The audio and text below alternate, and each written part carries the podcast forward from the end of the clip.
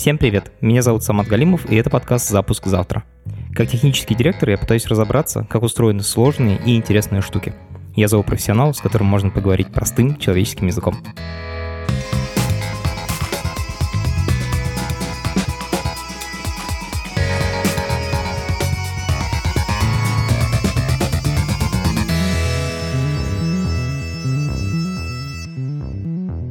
Если вы были в крупном городе или живете в крупном городе, например, в Москве, то вы не могли не заметить каршеринговые автомобили. Это автомобиль, который можно взять на пару часов, поехать куда нужно и после этого оставить.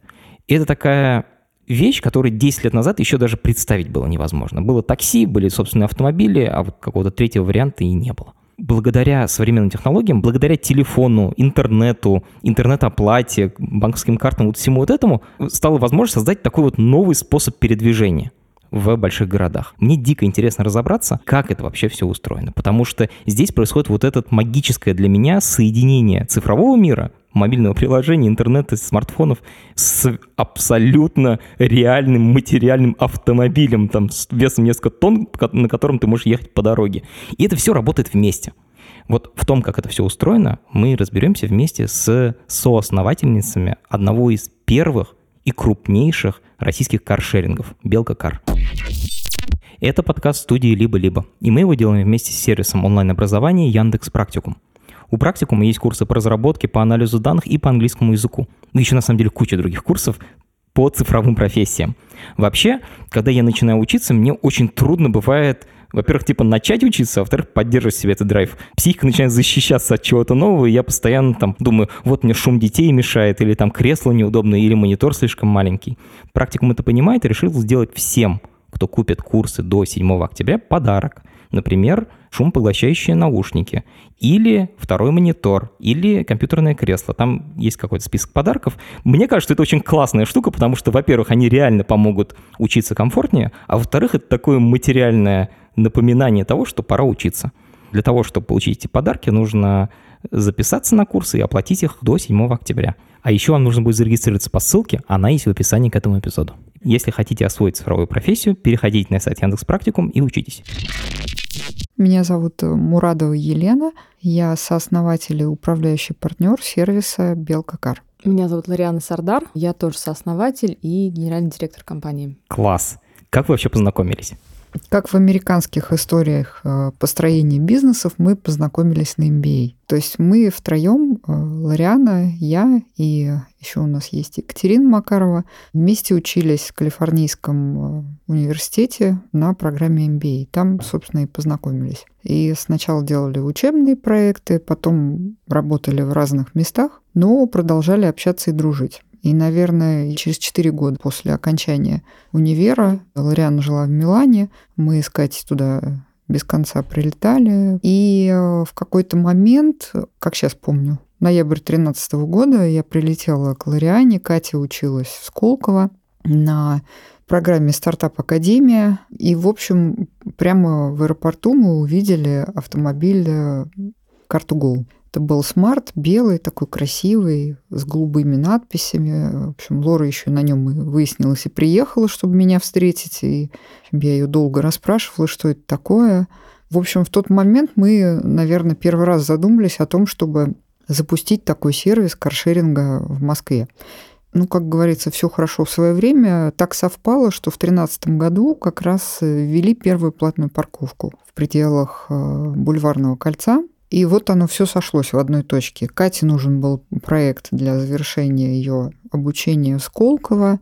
Э, Лора вовсю использовала каршеринг, э, Картуго в Милане, платная парковка появилась в Москве. В общем, все один к одному. Поэтому как-то мы все созвонились и с Катей вместе и приняли решение, что да, можно попробовать. Правда, Лориана у нас долго оставалась в Милане, но все-таки мы ее оттуда вытащили, выкрали буквально. Лора, можешь рассказать про то, какой был каршеринг в Милане? Почему ты им начал пользоваться? Как это вообще было? Ну, у меня была личная история. Я до переезда в Италию я была таким активным автолюбителем. То есть я заканчивала курсы вождения до 18 лет, чтобы в 18 лет и один день получить права. Я все свои деньги тратила на то, чтобы купить себе новый автомобиль, лучший автомобиль, брала кредиты. Ну, то есть прям такой классический пример постсоветского гражданина. И переехав в Италию, я, разумеется, там отказалась от автомобиля, я продала в Москве свой автомобиль. Почему? Мне нужны были деньги на обучение. Окей. Плюс не нужен был автомобиль, который будет стоять и ждать меня там непонятно сколько лет. И в Италии я все время жила как бы предпосылки, что сейчас я определюсь, чем я буду заниматься, где я буду жить, останусь ли я в Италии, и вот тогда точно куплю себе машину, потому что я там каждые выходные куда-то ездила, активно использовала рент-кар, который стоит там достаточно дорого. И тут, о чудо, мне рассказывают про каршеринг. Я, честно, не знала, что такая вообще концепция существует, хотя она существовала уже много лет появляется каршеринг, я начинаю им активно пользоваться, то есть ежедневно, в выходные, в будни, везде, и стала таким, знаете, активным пропагандистом каршеринга в Италии. Я рассказывала всем друзьям. Все, с кем я встречалась, я говорила, а вы уже знаете, что такое есть каршеринг? Слушай, Лора, честно говоря, мне нет прав, и я ни разу не пользуюсь каршерингом. Можешь рассказать, как это выглядит для тебя, как для пользователя? Ты сказала, что каждый день пользуешься. Чем он отличается от аренды автомобиля? Что такое владение машиной? Да? То есть у тебя есть автомобиль, который надо обслуживать, мыть, заправлять, парковать, платить за все, там, все налоги и так далее. И на самом деле, особенно когда ты в чужой стране, то есть еще здесь ты знаешь, там можно позвонить брату, папе, там, другу, тебе скажут, где ремонтировать, где заправлять, как заправлять, да. А когда ты находишься в чужой стране, все вот это, это на самом деле огромный стресс. Тем более в Италии, где еще там безумно дорогие парковки. В итоге я получила машину, то есть я платила только за минуты, когда мне автомобиль нужен, оставляла ее где хотела, она была заправлена, она была помыта, то есть мне не нужно было иметь весь этот геморрой, связанный с владением автомобиля. И вот я могу сказать, что мое мировоззрение, отношение к владению автомобиля изменилось вот так. Да? Я за, буквально за, за, после первого же использования поняла, что я не хочу владеть машиной больше никогда, а хочу использовать ее вот тогда, когда она мне нужна. Класс. Ты в Италии узнал все прелести каршеринга, и подруги уговорили тебя переехать в Москву для того, чтобы запустить каршеринг в России, в Москве. Что происходило дальше? У нас ни у кого не было предпринимательского опыта, такого прям предпринимательского, поэтому у всех был такой более корпоративный опыт, поэтому мы очень много изучали, как работает каршеринг по всему миру. Мы слушали всевозможные конференции, участвовали в них. Мы слушали какие-то вебинары, мы слушали экспертов. Мы изучили все платформы, которые на тот момент существовали в мире, которые были доступны. Мы взяли демо-версии. Последнее, что мы сделали такой из корпоративного сегмента, мы наняли американского консультанта, потому что мы понимали, что мы не знаем, как запустить каршеринг, очень хотим, но не знаем. И для того, чтобы не допустить каких-то таких базовых ошибок, мы наняли консультанта, который запускал один из крупнейших каршерингов в мире, и после того, как продал свою долю, он стал консультировать такие стартапы, как мы по всему миру, о том, как запустить каршеринг. Вау. Наверное, это была наша первая такая серьезная инвестиция в проект – мы вместе с ним поняли, какая модель нужна, да, то есть так называемая free-floating модель, когда машины разбросаны по городу. Например, в Америке другая модель, там station-based carsharing, то есть э, машину можно взять и оставить в одной и той же точке. То есть это скорее такой модель Нью-Йорка. И после этого пошли уже вот в департамент транспорта. Все понимали, что без э, особого отношения власти к такому сервису да, ну, невозможно сделать его успешным. Да? То есть должны быть какие-то льготы для того, чтобы этот бизнес мог работать. Связи никаких у нас там не было, сразу скажем. Просто мы ходили туда каждую неделю, как на работу, рассказывали. То есть мы ходили, доказывали в департаменте транспорта, что каршеринг нужен для Москвы. Как мы любим шутить, что, наверное, нас не послали, мягко сказать, только потому, что приходили три абсолютно разные девушки с абсолютно горящими глазами и рассказывали о том, что есть такая классная тема каршеринг, она абсолютно нужна городу. То есть не нам нужно законодательство, а вам нужен каршеринг. И каждый раз мы уходили с каким-то домашним заданием. Нам говорили, хорошо, ну а как каршеринг работает в Европе? Мы такие, на следующую неделю. Вот как он работает там Италия, Франция, э, Германия. А как он работает в Америке? Вот пять штатов так работает.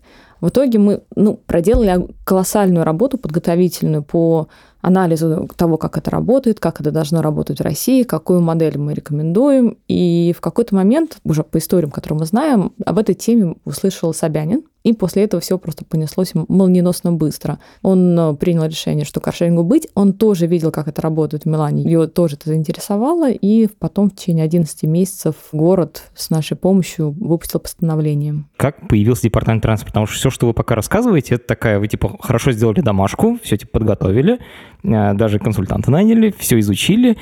Почему здесь вдруг появляются власти? Зачем они нужны? Ну, ровно потому, чтобы экономика сходилась. Почему еще Лориана пользовалась им в Милане? Парковка достаточно дорогая, но, как правило, все каршеринговые автомобили паркуются бесплатно. Неважно, это там Мюнхен или Милан или еще какой-то город. В этом смысл э, вот этого free-floating каршеринга, когда ты берешь автомобиль в любой точке города, на любой парковке и на любой оставляешь.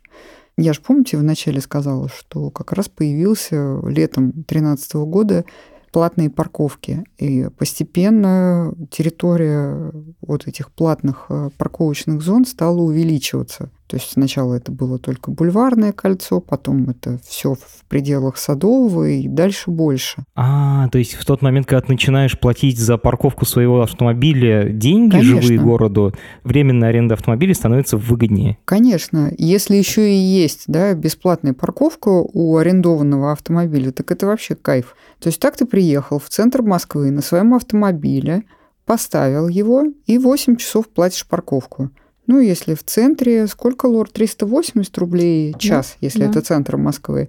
Ну вот и считайте, да, что получается за неделю, что получается за месяц. То есть э, для чего власти, собственно, ввели платную парковку? Для того, чтобы максимально привести москвича к тому осознанию, да, что ему автомобиль не нужен в центре города. А чем дальше, тем, в общем, не только в центре города, но и уже практически до МКАДа платная парковка дошла. Соответственно, таким образом человека подводят к тому, что вот тебе разные варианты общественного транспорта. Метро, троллейбусы, автобусы. В какой-то момент каршеринг же даже стали называть квазиобщественным транспортом. Он вроде и не общественный, но тем не менее он получается гораздо дешевле, чем свой собственный автомобиль. Поэтому вот эта необходимость идти э, к московским властям и говорить о том, что, э, ребят, и Москве это будет выгодно, и москвичам это будет хорошо. Почему выгодно Москве? Потому что по статистике мировой и теперь уже российской оборачиваемость каршерингового автомобиля, она гораздо выше. Ну, если возвращаться к тому примеру, когда человек приезжает на работу на своем автомобиле, все, вот он как встал на парковочном месте своим автомобилем, занял его, и так он 8 часов, там, а то и 9, и 10. Москвичи любят подолгу работать в офисах. Я не уверен насчет любят, но работают. Ну, любят. Будем считать, что они любят сидеть в офисе, не всегда работать, но, в общем, находиться на работе. И все это время его автомобиль, вот этого человека счастливого, работающего, занимает место. Э, В случае же с каршеринговым автомобилем он, как правило, не стоит на месте, Слушай, а сколько времени он не простаивает? У вас есть такая статистика? А вот есть э, специальный показатель оборачиваемость автомобиля. Сколько у нас сейчас, Лор? Шесть с половиной? Ну, в среднем у нас, да, то есть автомобиль в аренде около 8-9 часов. Из 24. Да. То есть треть примерно. Ну, треть времени надо исключить ночное время, когда автомобиль по большей части у всех стоит, да, то есть если брать только рабочее время, да, то есть это порядка половины времени. Вау, круто. Окей, еще вы сказали, что Собянин тоже видел каршеринг в Милане. И тут такой у меня вопрос, что реально Милан это такой центр каршеринга, почему именно Милан? Ну, как ни странно, да. То есть Милан является одним из таких, таких самых передовых городов в плане каршеринга. Там очень хорошее местное управление транспортом именно. Они кучу всяких проектов реализовали. В частности, карш... они там были одними из первых в Европе, кто правильно запустил каршеринг, дали все преференции. А, Вау. то же самое они потом сделали со скутер-шерингом на а, мотороллерах, а, на скутерах Самокаты. да, самокаты, электрокаршеринг, то есть они прям супер передовые. И в какой-то момент, вот в 2013-2014 году, в то время каршеринг в том виде, как мы его привыкли видеть, только там зарождался везде, у них было там 6 операторов, уже конкурентная борьба, то есть они реально были самые передовые, да. Нифига себе. Блин, вот никогда бы не подумал, что Милан это передовой город.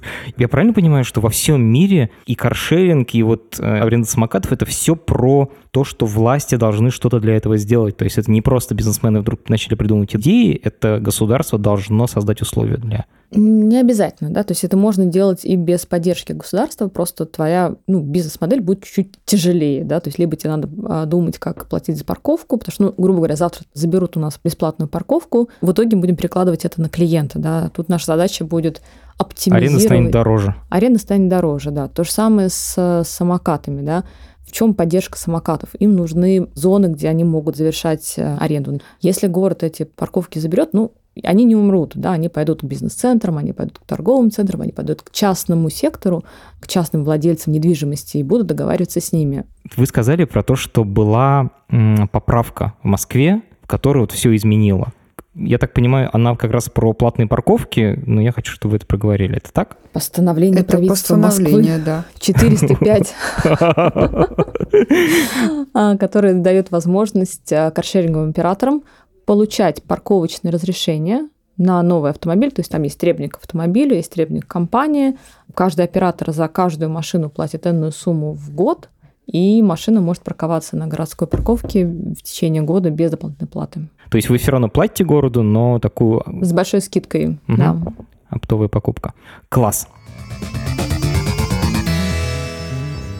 Моя мама точно никогда не пользуется каршерингом. Как это для нее выглядит? Как это выглядит для конечного пользователя? Вот ты типа приходишь, у тебя приложение в телефоне, нужно скачать, зарегистрироваться. Что дальше происходит с этим приложением? У тебя приложение, ты регистрируешься, надо подгрузить фотографию прав, фотографию паспорта и там, сделать селфи, либо короткое видео. После этого внутри системы мы проверяем человека, принимаем решение о приеме в сервис, и с этого момента пользователь может бронировать любой доступный ему автомобиль. То есть он в приложении, опять-таки, видит все автомобили, выбирает ближайший, бронирует его в зависимости там, от на- поминутно, на час, на сутки или более и оставляет на любой городской незапрещенной парковке. Да? Теперь я хочу перейти к тому, что нужно для того, чтобы запустить каршеринг. Так технически, если посмотреть и поразобрать. Вот в моей голове картинка следующая. Типа нужны тачки, нужна система управления автомобилями, там аппаратная часть и софтверная часть. Дальше нужно мобильное приложение. И нужно дофигища операционки, типа там шины качать, бензин наливать и вот это все. Я правильно примерно понимаю, как на самом деле? Не хватает одного элемента, еще клиенты нужны. А так, если, как говорится, big picture, то все верно. Я просто технарь, мне как бы клиенты пускай маркетинг приводит и, и генеральный. Можете запускать. Нет, спасибо, я лучше подкаст поведу. В каждой из этих тем вы сами разбирались глубоко или вы искали узких специалистов, которые решали их для вас? Мы же как раз рассказывали, да, что у нас не было э, и предпринимательского опыта, несмотря на то, что мы закончили MBA. У нас скорее теория была. Плюс э, никто из нас не занимался подобными бизнесами ни в корпорациях, ни где-то еще. Собственно, поэтому мы и наняли вот того самого консультанта американского Джулиана Эспириту, потому что у нас действительно был недостаток знаний даже о том, какая должна быть бизнес-модель. Мало того, и в России-то этого не было еще. Поэтому такая задача, с одной стороны, сложная, с другой стороны, как эта поговорка-то? Многие знания, многие печали. Вот, наверное, от того, что у нас многих знаний не хватало, и мы были такие бесстрашные белки, саблезубые. Поэтому мы ничего не боялись, подумали, ну, не знаем, ну, научимся. Ну, были же какие-то новые темы для нас там на наших работах и в учебе. Осваивали же мы как-то их. Ну и тут вот сейчас освоим. Но из, наверное, главных моментов, которые мы совершенно сразу поняли и, как потом выяснилось, не ошиблись, вы говорили, да, вот нужна телематика, наверное, нужно, наверное, приложение, так называемый бэкэнд, который там где-то на задворках, за кулисами чего-то делает. Действительно, все вот это нужно. Мы долго думали, то ли аутсорс вот этого всего, то ли мы все-таки сами как-то делаем это. И мы поняли э, безошибочно, совершенно правильно тогда сделали вывод, мы поняли, что это точно должно быть наше. У нас точно должно быть свое программное обеспечение, и это не может быть аутсорс. Оно, конечно, может быть аутсорсом, да, но просто тогда вы все время будете туда вваливать кучу-кучу денег. Мы приняли это решение, и, собственно, с этого и начали. Вот вы будете смеяться, да? Ну вот мы прям писали такой талмуд. Что за талмуд? Талмуд Техническое такой, задание. Такое техзадание типа Customer Journey. Ага. Такой вот писали, ну прям разбирали все кейсы, прям сценарии. А вот он ехал, ну от самых банальных, у него прокололось колесо а вот кого мы принимаем сервис, кого нет. А если бы он вез патроны? Ну, я сейчас утрирую, да. Вот он приехал на вокзал, а мы даем там парковаться или нет? А если он хочет в аэропорт? То есть нам сначала казалось, ну, что это мы быстро сделаем, Ну, сколько там этих кейсов? В конце концов, человеку нужно ехать из точки А в точку Б, ну и все. И вот у тебя, типа, есть разные конфигурации этих точек, и нужно понять, как в каждой из них надо... Ну да. Но чем больше я знаю, тем больше я понимаю, что я ничего не знаю. Так и тут. Чем больше мы писали этот талмуд свой, тем больше мы понимали, что еще много-много-много-много всего для нас открывается. Что же в этом путешествии в прямом и переносном смысле нашего пользователя может вообще происходить. Какой самый неожиданный кейс? У нас, как правило, все кейсы на себе тестировала больше всех Лориана. И с ней вот уже, когда даже запустились, вот самые какие-то неожиданные вещи, про которые мы только в теории предполагали, ну, наверное, может такое случиться, но вряд ли. В итоге они происходили именно с Лорой. Ну, вот последнее, что у меня было, мы сейчас запускаем новое приложение, буквально оно сейчас в бета-тестировании, и, понятное дело, я активный тестер. В пятницу у нас там был небольшой сбой, и я закрываю свой автомобиль, у меня высвечивается текущая стоимость поездки 100 миллиардов рублей. Я, честно, искренне почувствовала себя каким-то счастливчиком, когда ты видишь такую цифру на экране. Кто хочет стать миллиардером, да, шоу. Ну и, в общем, таких случаев с Лорой было много. И вот это вот написание этого технического задания, то есть это пока еще не было ни разработчиков, никого не было. Это мы втроем чудили так. Наверное, полгода мы это писали. Полгода, да. Нифига вот, себе. Э, у нас было три, три задачи. Мы писали вот это путешествие нашего пользователя. Мы ходили в Дептранс, мы общались с нашим консультантом. Лора рисовала бизнес-модель и финансовую модель. Это важно было понять, потому что ты не можешь прийти к инвестору с словами, ну вот, хотим каршеринг, такая идея крутая. На Западе живет, значит, и у нас получится. Мне кажется, половина бизнесов в России так делают. Я тоже так думала. Но, как выяснилось, не так-то просто привлечь э, деньги. Это вообще отдельный дождик в нашем путешествии. То есть, ну, чтобы вы понимали, мы начали вот этим всем заниматься в ноябре 2013 года, а запустились мы в октябре 2016. Три года. Да. За это время наши родственники, мужья, дети, родители отказались от нас, сказали. Я шучу, конечно, но сказали, что мы шизофренички что просто невозможно так долго пытаться... Верить в какую-то идею. Верить в какую-то идею, пытаться привлечь деньги, ну что... На что вы все это время жили? Или вы продолжали работать? В какой-то момент мы, конечно, побросали свои работы, ну и ну, так мы вот... побросали уже ближе к запуску, мы работали до последнего Ну, всегда. Где-то, наверное, летом 16 года мы уже, да, поуходили отовсюду и уже занимались только этим. Но на самом деле, э, я надеюсь, наши бывшие работодатели не слышат нас. Мы, конечно, одной ногой на работе, другой ногой в проекте. Ну, не совсем. Мы все-таки Нет, но работали всё равно целый день, много- а много вечером, времени. вечером занимались проектом, да. Ну, и не только вечером, и ночью. Вот эти созвоны бесконечные, в общем. Активная была жизнь. Мы на самом деле еще цеплялись за всех людей, кто вообще как-то был связан с каршерингом. Да? Там мы узнавали, что где-то в Неаполе есть предприниматель, у которого свой каршеринг на 50 машин, и через третье колено я его знаю. Мы находили контакт, звонили, говорим, а можно мы прилетим, посмотрим, пообщаемся, все разузнаем. Дальше там узнавали, что в каком-то городе кто-то в местном департаменте транспорта. Мы, то есть мы реально вот все Собирали контакты. информацию которые- отовсюду. Да, то есть с кем созванивались, с кем встречались очно. И на самом деле это, конечно, помогло нам понять, а что такое каршеринг, как он работает, какие есть подводные камни. И вот составить вот эту карту нашего пользователя, какие use кейсы бывают. Ну и понять, в общем, чего делать не надо, а чего делать надо. Хотя, конечно, многие нам говорили, наблюдая за нашими этими мытарствами по инвесторам, говорили, что ну, это тоже сила воли признать, что ты занимаешься какой-то тупиковой идеей, что вовремя остановиться, это тоже характер надо проявить, чтобы отказаться от чего-то. Но мы говорили, нет, мы не откажемся, все равно найдем деньги. Лор, сколько мы прошли инвесторов? Наверное, штук 300. То есть Ну, вот мы... Да. Ну и, в принципе, я их понимаю вот сейчас уже, да? То есть приходили такие три мартышки, все три разные. Ну, примерно так же на нас и Дептранс смотрел, в общем-то. Что-то рассказывают. Ну, интересно же послушать. Денег не дадим, ну, посмотреть, посмотрим, посмеемся, вопросы позадаем. То есть мы так в, в качестве развлечения, мне кажется, у большинства из них были. Но опыт такой очень хороший. А все-таки, что вам помогло не сорваться? То есть почему вы уперлись рогом-то? Зачем? Наверное, потому что был клэш между тем, во что верили мы, и то, что не верили инвесторы. Да? То есть инвесторы говорили, в России другой путь, русским людям это не надо, да никто не будет этим пользоваться, да у вас украдут все машины в первый день. А мы верили и были уверены, что это не так. В своих агрессивных прогнозах мы говорили, в Москве будет 7 тысяч машин. А сколько у вас сейчас машин? Ну, у нас только 5,5 тысяч в парке, да, а в, там, в Москве 30 тысяч машин. Мы реально были правы, потому что Москва стала крупнейшим городом, рынком каршеринга в мире. Офигеть. Так как мы в это верили, мы это видели, мы понимали, что есть все предпосылки, мы поэтому стояли до последнего на своем и доказывали инвесторам, что вы не правы, вы увидите, что это будет востребовано. И до сих пор со многими этими инвесторами мы поддерживаем дружеские отношения. Мне говорят, что, блин, как жалко, что мы тогда вас не поверили. Вот надо было заходить тогда. Поехали про машины.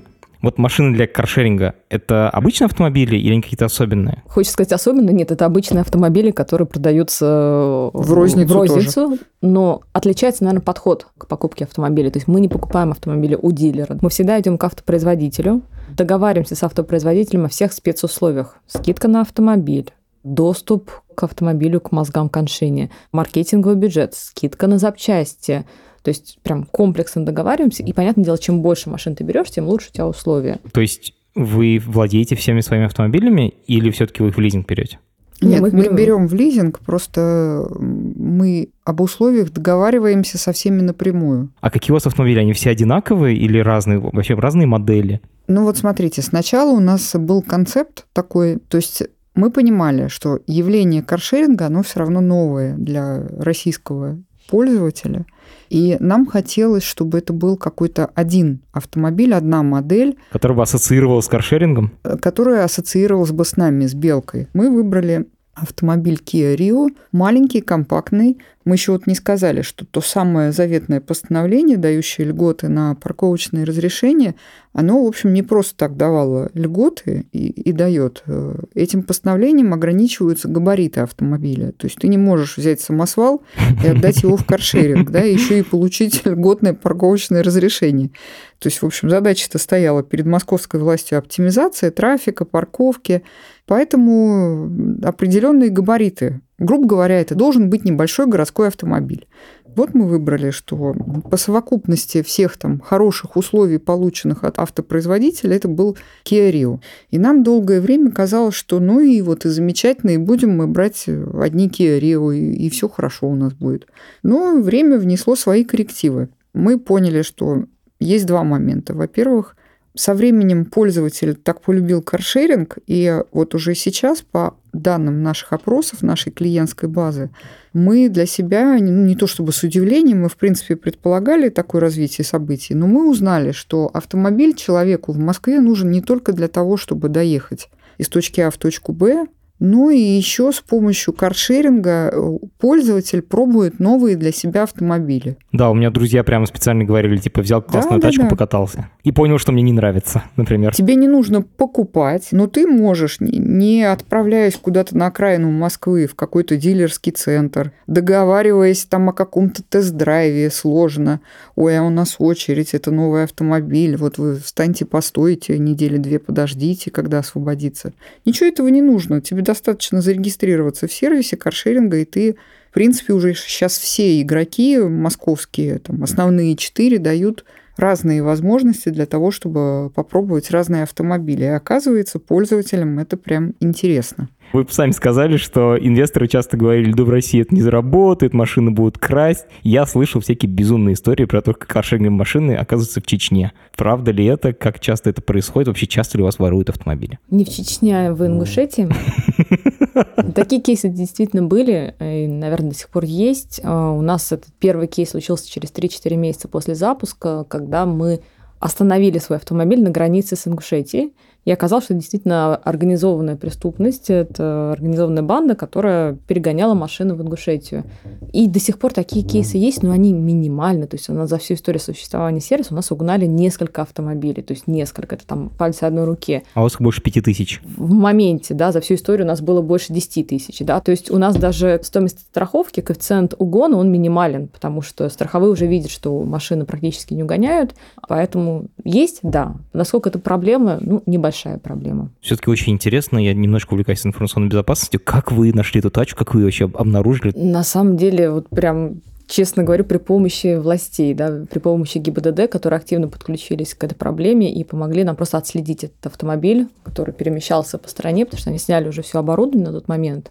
И в итоге мы просто по камерам выследили их и поймали. Да, история. Это еще что? Я еще слышал, что у вас их перестали красть, но зато бывает такое, что обирают автомобили. То есть загоняют в темную подворотню и там снимают всякие ценные детали. Раньше было прям массово. Я помню, когда мы когда только начали работать, у нас было разочарование вообще в человечестве. Воровали все, что только можно воровать, да, от незамерзайки до сиденья заднего. Ну, то есть даже мы одно время вели статистику, потом перестали, потому что она стала слишком популярная, и инвесторы нам стали на это обращать внимание, исследование о том, сколько у нас всего украли за год. Это мы такие подводили итоги года. Сейчас этого в десятки, в сотни раз меньше, да, то есть все-таки во-первых, мы работаем с нашей аудиторией, да, то есть плохих пользователей мы отклоняем, хороших продолжаем холить или леять. То есть это прям такой скрининг на регистрации? Это А, на регистрации, Б, в, в процессе жизнедеятельности. То есть мы еще клиента можем отклонить после того, как он начал пользоваться сервисом, если, например, мы видим, что после него там А, Б, С, Д. Офигеть. То есть вы знаете, после каких действий, скорее всего, произойдут плохие действия? Да, там куча, куча триггеров, на самом деле, на что мы реагируем, да. То есть сначала эта система вытаскивает этих людей, потом уже вплоть до ручного разбора, звонка клиенту и проверки после клиента. А можешь привести пару примеров, что, если ты сделаешь, что тогда тебя затриггерит? Я понимаю, что это про безопасность, но все-таки, может, какие-то простые вещи. После тебя пожалуйста, чтобы было накурено или тебя заметит э, курящего в автомобиле. Ну, если заметит курящего, то мы еще и штраф выставим. Если пожалуются, то ты встаешь на чек-лист, да, если постоянно после тебя жалуются, то мы заблокируем, потому что некурящему пользователю садиться в прокуренный автомобиль супер неприятным. Окей, вы купили машину в лизинге, договорились со всеми, у вас есть тачка. Но в каршеринге ты запускаешь автомобиль, открываешь двери, можешь там включить отопление с помощью мобильного приложения. В машине с завода всего этого нет. Как это работает? На самом деле, в машине с заводу, во многих машинах это есть, просто к ним не дают доступ. Ну, ого. Поэтому ровно потому, что нам не дают доступ, мы устанавливаем собственное телематическое оборудование, которое подключается, с одной стороны, к коншине, потом есть какие-то дополнительные датчики, которые нам позволяют делать те или иные манипуляции. То есть у нас есть целый телематический сервер, который обрабатывает взаимодействие с автомобилем. И все это через э, приложение клиент там, управляет. Эту телематику вы ее сами разрабатываете или она покупается у какого-то внешнего производителя? Мы покупаем готовый блок, который дорабатываем уже под наши нужды. Вот эта телематика, вы ее называете, она общается с телефоном напрямую по Bluetooth, или она общается через интернет, то есть у нее типа есть подключение к серверу, и у телефона есть подключение к серверу, и вот они через сервер общаются. Какой тут вариант? Есть оба варианта, то есть в основном основной канал общения это через интернет, там несколько всегда операторов установлено, чтобы не было падений. Помимо этого автомобиль может общаться с клиентом и через Bluetooth. Это особенно полезно, когда, не знаю, там нет сигнала, а, на Заехали на паркинг, паркинге и так далее. Я как раз хотел поделиться историей, что продюсер нашего подкаста Паша Боровков, он ездил в Никола Ленивец и два дня не мог запереть машину, потому что там не было интернета. И мой вопрос, у вас это тоже так сработает? То есть если заедешь туда, где нет интернета, тоже не сможешь закрыть машину? Или в этот момент машина переключится? Нет, тоже не сможешь. Тоже не сможешь. А почему? То есть, когда можно воспользоваться Bluetooth. Когда у меня ну, на моем телефоне есть интернет, да, например, у меня есть, у машины нет, у нас нет там разные операторы или у меня более мощный сигнал. В этом случае автомобиль подключается к моему телефону, использует интернет моего телефона. Если в телефоне нет интернета и в машине нет интернета, то нельзя будет закрыть, потому что мы не сможем передать нету сигнала, то есть мы между собой это можем общаться, но никто из нас не сможет отправить информацию на телематический сервер, то, что автомобиль надо закрыть или открыть а автомобиль не закроется, не откроется, пока не получит команду, подписанную именно сервером. Да, это все сделано для, ну, для безопасности. Просто у Паши в результате получилось так, что он каждое утро просыпался и думал, моя машина там еще или нет. Типа просыпается и смотрит, потому что двери открыты, двигатель может завести, может просто уехать. Возможно, это как раз тот безумный сценарий, когда типа хорошо бы разрешать ставить машину на паузу хотя бы. Вопрос безопасности. Мы, разумеется, поднимали вопрос с нашими техническими специалистами, они говорят, что это небезопасно. Мне про интернет дико интересно. Значит, у вас есть 5000 автомобилей на улице прямо сейчас. У них всех есть соединение с сервером, точнее у телематического блока есть соединение с сервером с вашим. Это значит, что нужно у 5000 устройств иметь интернет. Обычно это делают с помощью обычных сим-карт и специального там модуля, типа как в телефоне, просто который к интернету подключается. У вас тоже так сделано? У вас есть прям 5000 симок, которые сейчас есть по Москве, или даже больше? Вы сказали, что несколько операторов одновременно. Даже больше. Так и работает. Прикольно, что много разных операторов одновременно. Я почему-то думал, что один. Один небезопасно. Типа, можно заглушить или что? Ну, нет, не то, что можно Ну, заглушить. его- Технический сбой какой-то и все. А Уже не часто, но бывает, что, например, какой-то там, не знаю, условный мегафон на несколько часов выпадает. Если такое происходит с нашими э, машинами, мы теряем деньги. Машины стоят, клиенты недовольны. Поэтому всегда должно быть два канала минимум. Вот это уровень резервирования. Типа, мы даже сотовую сеть типа, не считаем безопасным сервисом, в смысле, тем, которая гарантированно не упадет. Все с опытом приходит. Типа, после первого падения. Вы начали уже говорить, что приложение вы делали внутри. Вот это мобильное приложение и серверную часть. Все Ну, полностью. Вообще все полностью. Все программное обеспечение у нас написано нашими специалистами. Как вы собрали команду, как, как все запускалось, потому что это вообще-то непросто. Во-первых, мы не побоялись и взяли очень молодую команду. То есть на момент, когда мы запускались, нашему техническому директору было типа 22 года, операционному директору 23 года, и вся команда была такая супер-супер молодая, Ага. прям вот, ну, очень талантливая, да. Мы поверили в них, мы дали им огромный карт-бланш, да, то есть огромную ноту доверия, чтобы они отвечали за такие большие направления, в итоге не прогадали, оба оказались э, большими молодцами. Они собирали уже свои команды, технический директор у нас сейчас появился, у нас пришел более, скажем, опытный те- технический директор с огромным уже опытом развития разных платформ, а операционный директор у нас до сих пор тот же, мы его очень любим, холим и лелеем, и никуда не собираемся отпускать. А с какая была команда на старте? Типа 5 человек, 10? У нас было человек, наверное, семь, мне кажется, нас э, Вместе с 7-8. нами. Да, нас было трое, там четыре разработчика и операционный директор. Вот такая команда была. Охренеть. Я помню, как мы запускали «Медузу» такой командой. Это, конечно, вообще типа, после такого как родные люди, как семья. Так и есть, Так да. и есть, да. Нас еще там грабили вместе, а? Чего, грабили? Ну, мы жили в подвале, но в районе Цветного бульвара. Как-то на майские праздники нас а, обокрали, то есть нас обворовывали два дня подряд. Что? А вас не было в офисе, и они вынесли типа все? Ну, мы утром пришли, а это цокольный этаж, и там половина окна, получается, под землей, половина торчит наружу. Ну, и они просто открыты, снята эта рама, и вот эти злоумышленники, они, видимо, как-то через окно пробрались. Я уже не помню, что они там вынесли. Они вынесли сейф со всеми документами учредительными, Да, собственно, там деньгами, больше и- зарплатами и так далее. Ну, по нынешним меркам, наверное, не самые большие деньги, но просто обидно было, что это документы, уставные документы компании, что их восстанавливать. В общем, целый день у нас спаслась полиция, э, приходила собака, как выяснилось, единственная собака поисковая на весь центральный район Москвы. Целый день мы снимали отпечатки, э, ну, прям вот как в кино показывают, расследование. Ничего не нашли, ну, успокоились, что ладно Заделали окно. заделали окно, пережили. И я на следующий день улетела куда-то в отпуск, по-моему, в Милан. И только я приземлилась утром, и звонит Лариана, говорит, хочешь посмеяться? Я говорю, ну, рассказывай, что случилось еще. Она говорит, ну, представляешь, мы сегодня утром приходим, картина ровно та же самая. Серьезно, что ли? А Зачем? то есть они два дня подряд крали. То есть их не напугало, что до этого целый день там собака, милиция, полиция. На следующий день они сделали ровно то же самое. Ну что, они украли во второй раз? Они украли все то, что не забрали в первый раз, но вернули учредительные документы. Ну да, в общем, семья такая была, и многие до сих пор работают, вот из тех ребят, кто с нами начинал. Какая сейчас команда разработки? М, Человек, наверное, 45-50. Офигеть.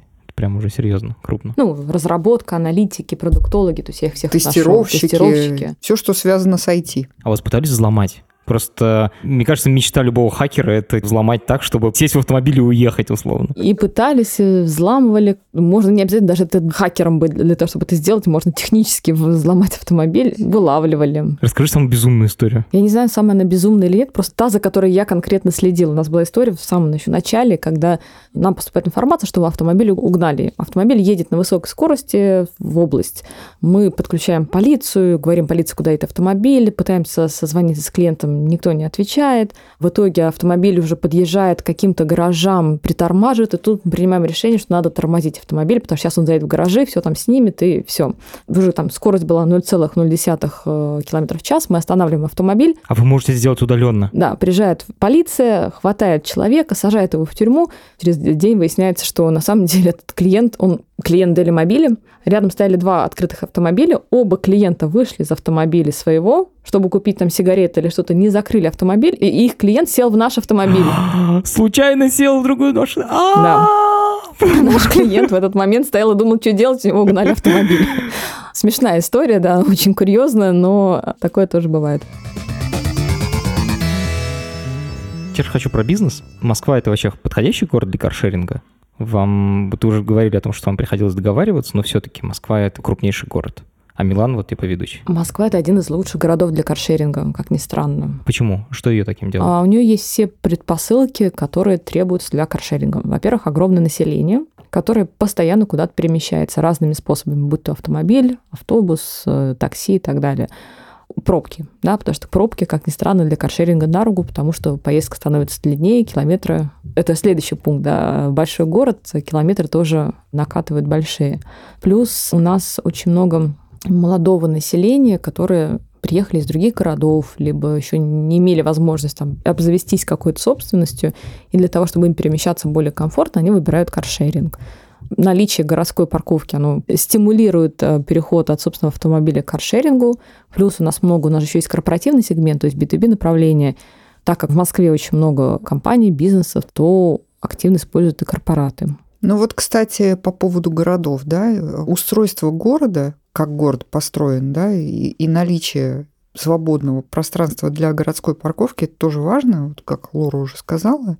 Как э, пример в противовес Москве, да, тот же Нью-Йорк не совсем удобен для того варианта каршеринга, который прижился в Европе и у нас, да, вот так называемый free-floating каршеринг, когда вы берете в любой точке города автомобили и ставите на любой там разрешенной парковке. Если вы были в Нью-Йорке, то вы помните, да, что не так много свободного пространства для парковки. Как правило, парковочные все пространства, они находятся в торговых центрах, бизнес-центрах, мест, где вы взяли. То есть на дороге просто не бросишь? Да, ну не бросишь, нет этого места просто ни в центре, ни где-то еще.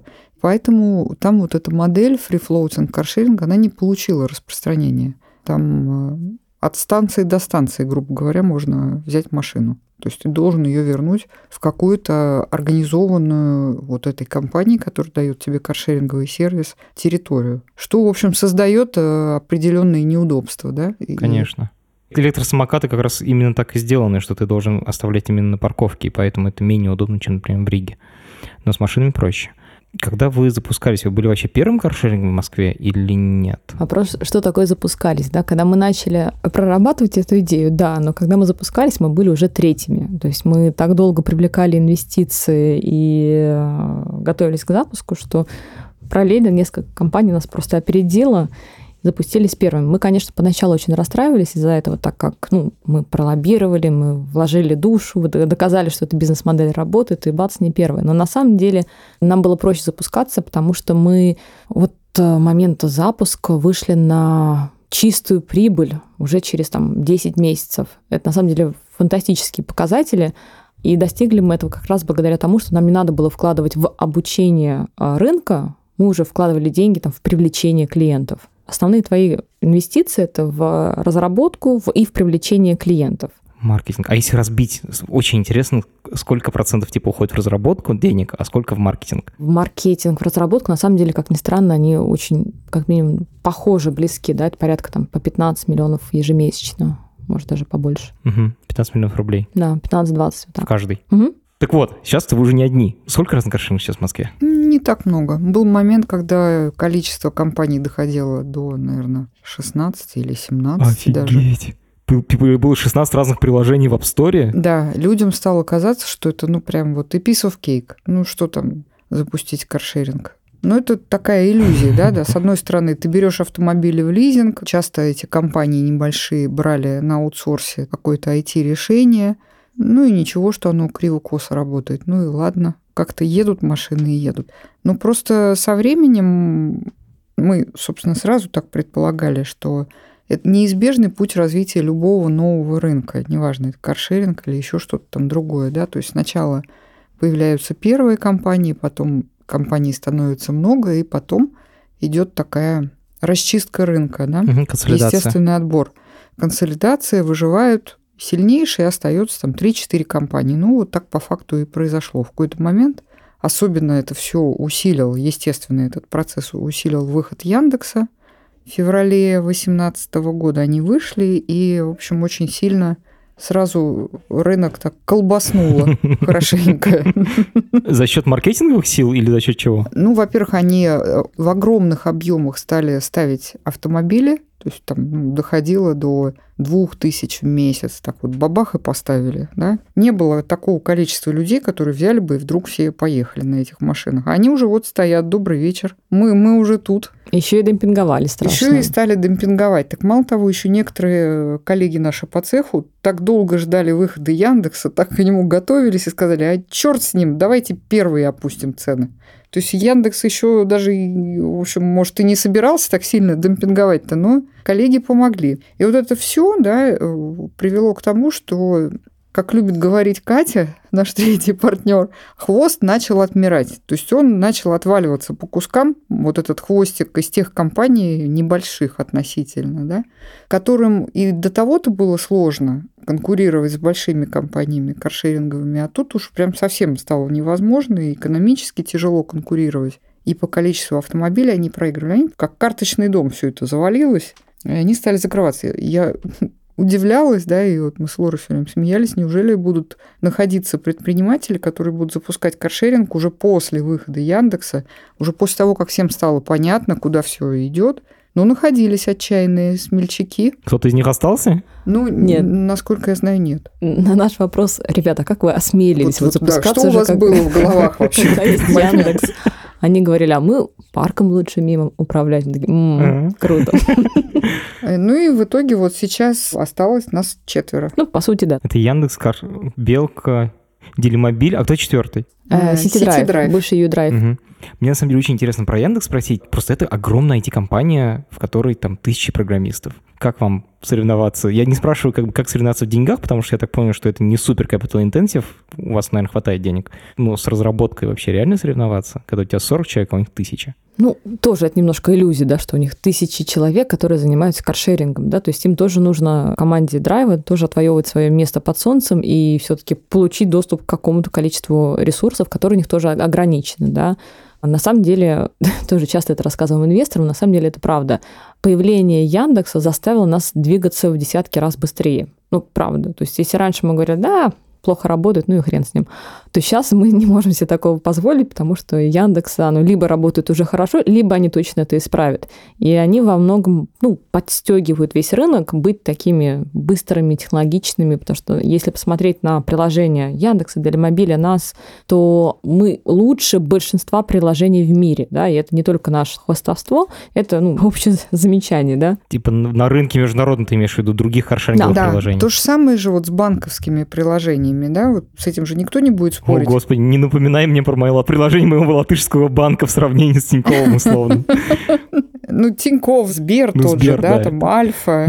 Ну, это же прям чудеса. Это же действительно многие иностранцы, которые Это лучшее приложение в мире. Они вот с каршерингом такая же история. То есть те, кто пользуется каршерингом здесь и за границей, говорят, это лучшее каршеринговое приложение в мире. Сколько людей вообще в Москве пользуются каршерингом? И вашим каршерингом? Есть такая статистика? Наверное, общая аудитория порядка там двух, двух с половиной миллионов людей. Ни хрена себе, это почти пятый человек, каждый пятый в Москве. Да, на самом деле это огромная аудитория. Неправильно говорить только в Москве. Там, потому что очень часто именно приезжие, которые приезжают из других городов в Москву там, по, как туристы либо по работе, и периодически, эпизодически используют каршеринг. А у вас лично сколько? У нас чуть больше, чем полтора миллиона одобренных клиентов. Одобренные именно клиенты. Почему это важно? Потому что мы порядка 27-30% клиентов отсекаем на входе. А, то есть пытались зарегистрироваться типа 3 миллиона, из них только полтора дошли до ну, возможности... Не, не 3, то типа там 2 миллиона пытались зарегистрироваться, треть мы забраковали, да. Не пытается ли государство сказать, типа, а давайте вы будете просто типа инфраструктурой, а приложение будет одно на всех, потому что это такая первая идея, если бы я был главой Диптранса. Как бы.